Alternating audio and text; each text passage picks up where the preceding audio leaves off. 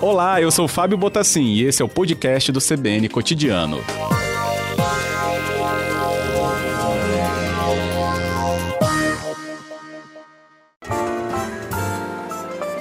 Retrabalho. Quadro Retrabalho no ar, recebendo os nossos comentaristas nesta quarta-feira, Alberto Nemer e Cássio Moro. Bem, hoje nós vamos trazer uma leitura, consequência de alguns quadros que nós fizemos também aqui para o ouvinte, né, naquele momento da pandemia em que houve né, a permissão para que contratos de trabalho fossem suspensos e a carga horária, então, também pudesse ser modificada né, em relação a tudo que se acompanhou da pandemia e vocês nos explicaram tão bem naquele momento de vigência dessa regra. Só que agora a leitura é que aquele momento da suspensão ou a redução da carga horária pode influenciar no valor do nosso 13 terceiro deste ano pode influenciar no tempo das férias, né, na duração das próximas férias dos trabalhadores. Senhores, isso precisa aqui de uma leitura nossa. Quem pode começar? Vamos lá. É, realmente, Fábio, é, muitas pessoas têm, têm indagado sobre esse questionamento, né? quais são os impactos da suspensão do contrato de trabalho ou da redução do salário e da jornada de emprego é, no 13 terceiro e nas férias. É, muita gente tem levantado esse debate e trazendo eventualmente algumas informações, na minha opinião, equivocadas, que a gente vai poder agora, no retrabalho, deixar isso de forma mais clara. Vamos lá. É, em relação àqueles trabalhadores que tiveram o contrato de trabalho suspenso, o que, que pode, o que, que pode ocorrer com ele? Em relação ao 13 terceiro salário. Ou seja, é a primeira, primeira parte é importante esclarecer como é que funciona o 13 terceiro salário, né? Todo empregado, de janeiro a dezembro, ele, a, cada, a cada mês de trabalho, ele adquire um dozeavos, ou seja, um dozeavos desse, do salário dele, que ao final do mês somado ele vai ter direito a mais um salário. Então, o empregado que teve o seu contrato de salário, o seu contrato de trabalho suspenso, por exemplo, por três meses, ou seja, não teve contraprestação do serviço e o seu, o seu contrato de trabalho não é, teve os seus efeitos suspensos durante três meses, ele, vai, ele não vai ter o décimo terceiro salário integral. Ele vai ter, ele vai ter nove dozeavos porque três avos desses 12, né, ele estava uhum. com o contrato dele de trabalho suspenso. Deu para ser claro, Fábio? Sim, estamos entendendo. Cássio, quer completar? É, basicamente é isso, né? A gente, a gente até critica a CLT por algumas impropriedades e tal, mas nesse caso, enfim, a regra é muito clara, eu não sei como é que se cria uma polêmica a respeito. É, o que acontece? Quando está suspenso o contrato, esse período de suspensão não computa para nada, não é tempo de serviço e não tem remuneração. Então, uma coisa muito importante para o trabalhador é considerar sempre o global que ele recebe durante o ano. E o 13 terceiro, as férias, na verdade, são é, o proporcional aos meses trabalhados por né, a média do que você recebeu durante o ano, um dozeavos. Então é isso mesmo, esse exemplo está ótimo. Lembrando que para efetivar um mês, ou seja, ganhar mais um 12 avos desse 13 terceiro, você tem que trabalhar pelo menos 15 dias. Então você trabalhou 7, 8, 10 dias naquele mês, não conta, né? Então é isso mesmo, não tem muito que. Eu não sei como é que se cria essa polêmica a respeito. A norma é muito clara, muito objetiva quanto a isso, está lá na CLT, não tem muito erro. Não é? Eu concordo com o Cássio. Agora, para mim, a, a questão que gera uma certa, que vem gerando uma certa dúvida, Cássio, eu queria te ouvir a sua opinião, é em relação à redução do contrato de jornada e do salário. Uhum. Porque como você muito bem que trouxe esclareceu para a gente, que você adquire esse um 12 avos né, se você trabalha por mais de 15 dias no mês. Como é que funciona isso é, na redução, no, como é, qual vai ser o impacto da redução do contrato de trabalho e da jornada do salário né, na na, no, décimo, no décimo terceiro salário, décimo terceiro do trabalhador.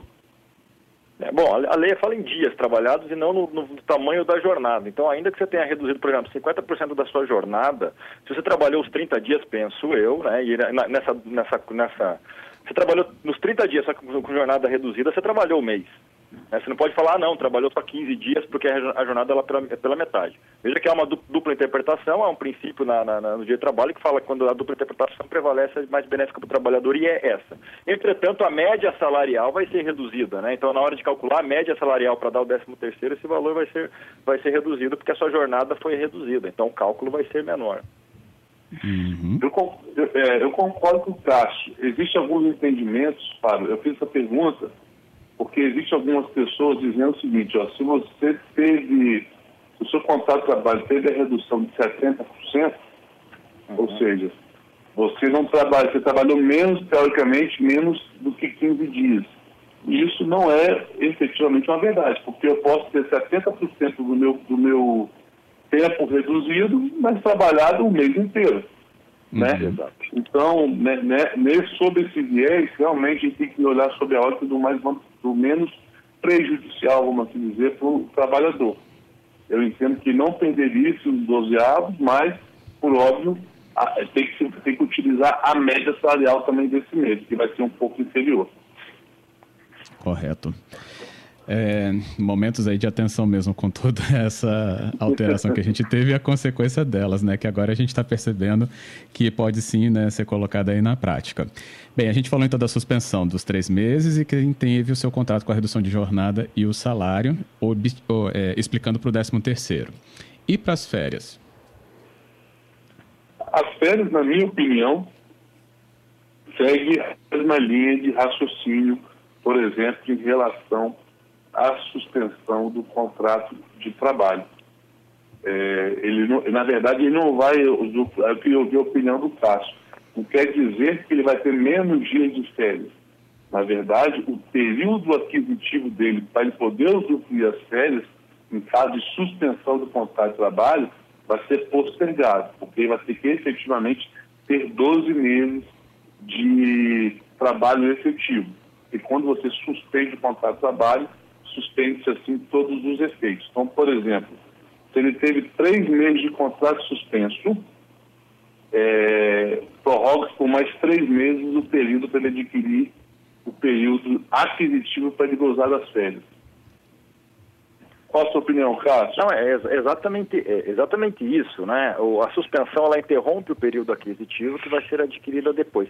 É diferente do que aquilo que a CLT fala de períodos que você teve, por exemplo, com a licença previdenciária, o caso de interrupção em que você continua tendo um recebimento de, de salário. Então, por exemplo, a CLT elenca lá, artigo 133 da CLT, alguns algumas, é, é, acho que é 133, algumas ah, ocasiões de interrupção contratual, que é diferente da suspensão. A interrupção você para de trabalhar, mas continua recebendo o salário. Nesses casos, efetivamente, essa interrupção pode fazer você perder o direito a férias. Por exemplo, eu tô, abri aqui a CLT, ó. O inciso terceiro do 133 fala assim, deixar de trabalhar com percepção de salário por mais de 30 dias. Você perde o direito às férias. Mas veja que há uma, uma, uma, uma interrupção contratual, ou seja, você parou de trabalhar, mas continuou recebendo.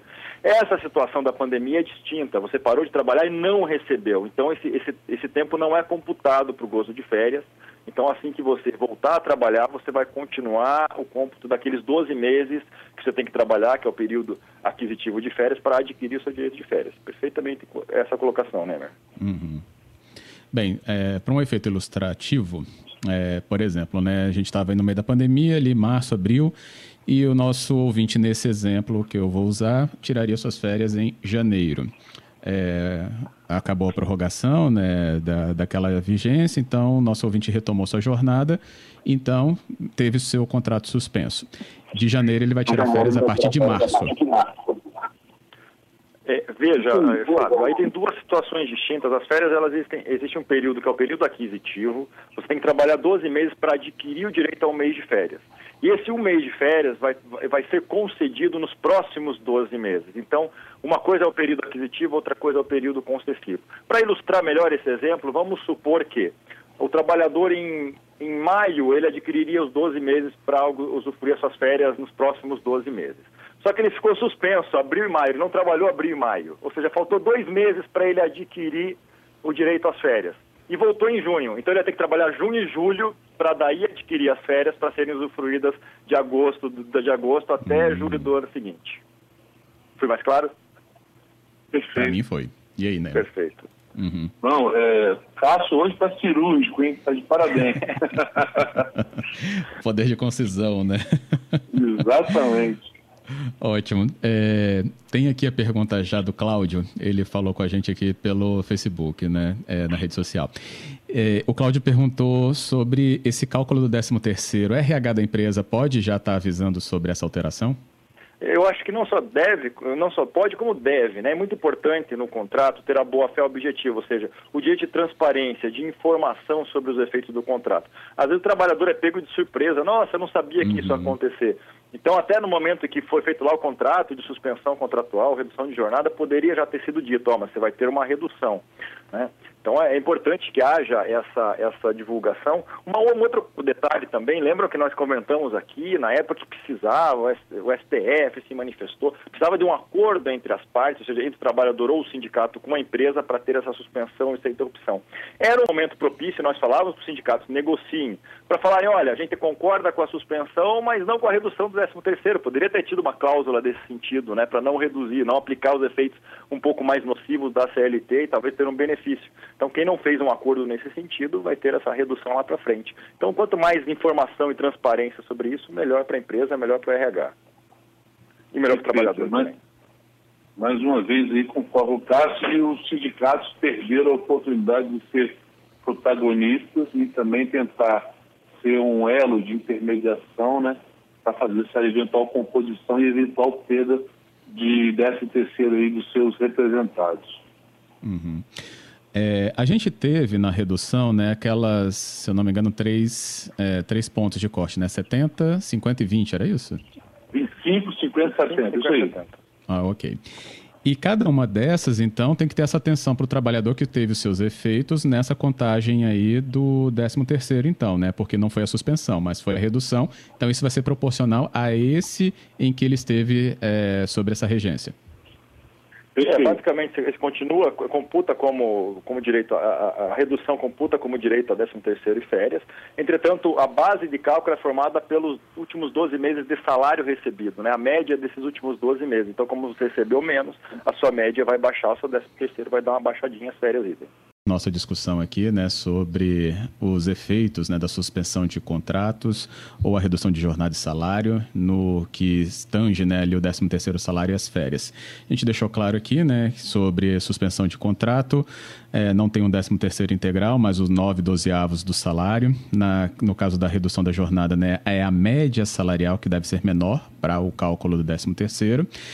É, isso foi uma explicação já dada aqui, claro que com outros detalhes também, numa primeira parte da conversa. E a gente volta aqui é, com os nossos comentaristas para falar sobre esse, essa polêmica que o caso traz, claro, e nós estamos sempre nos deparando né, com esse tipo de discussão, por exemplo, em redes sociais, onde muitos afirmam que tem que ter sim né, uma chancela do TST sobre esse tipo né, de consequência dessa suspensão da redução da jornada. Foi o que a gente então prometeu voltar para comentar com eles se tem que ter sim esse aval da Justiça do Trabalho.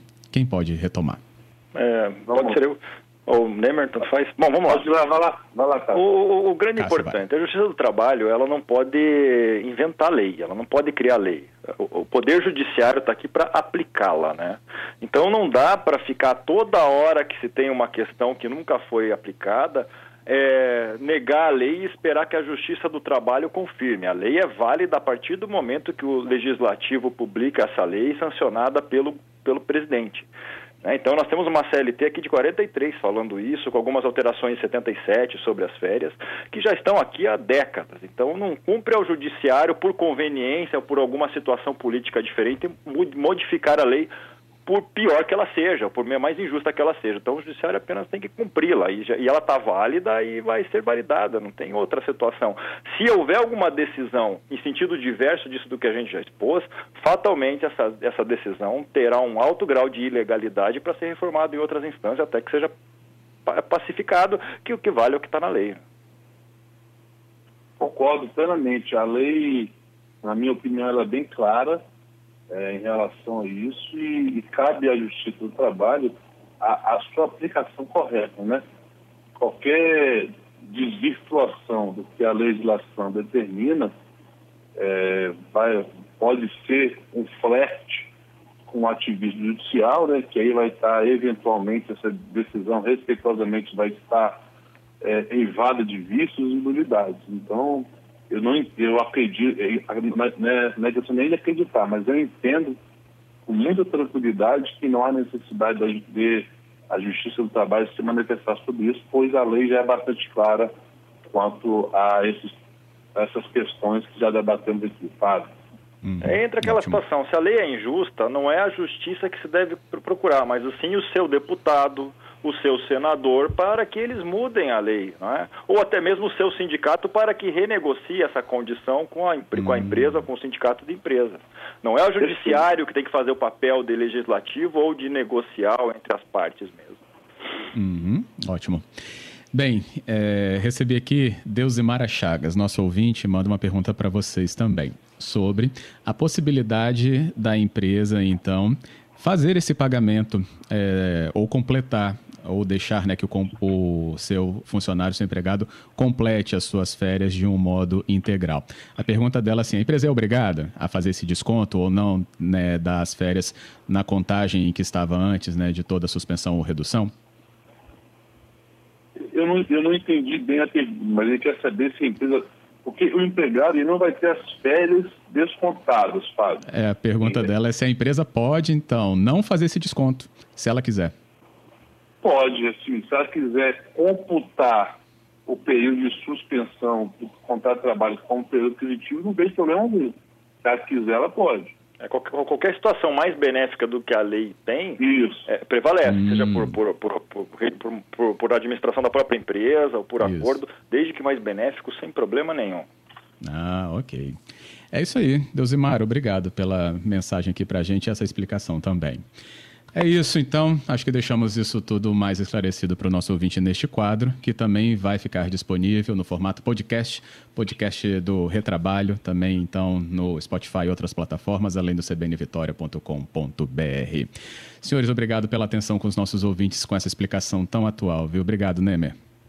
Obrigado, Fábio. Agradeço também ao Cássio e principalmente a todos os ouvintes aí que participaram e que nos ouviram. Que bom. Obrigado, Cássio. Obrigado, Fábio Nemer, ouvinte. Obrigado, Cássio Nemer.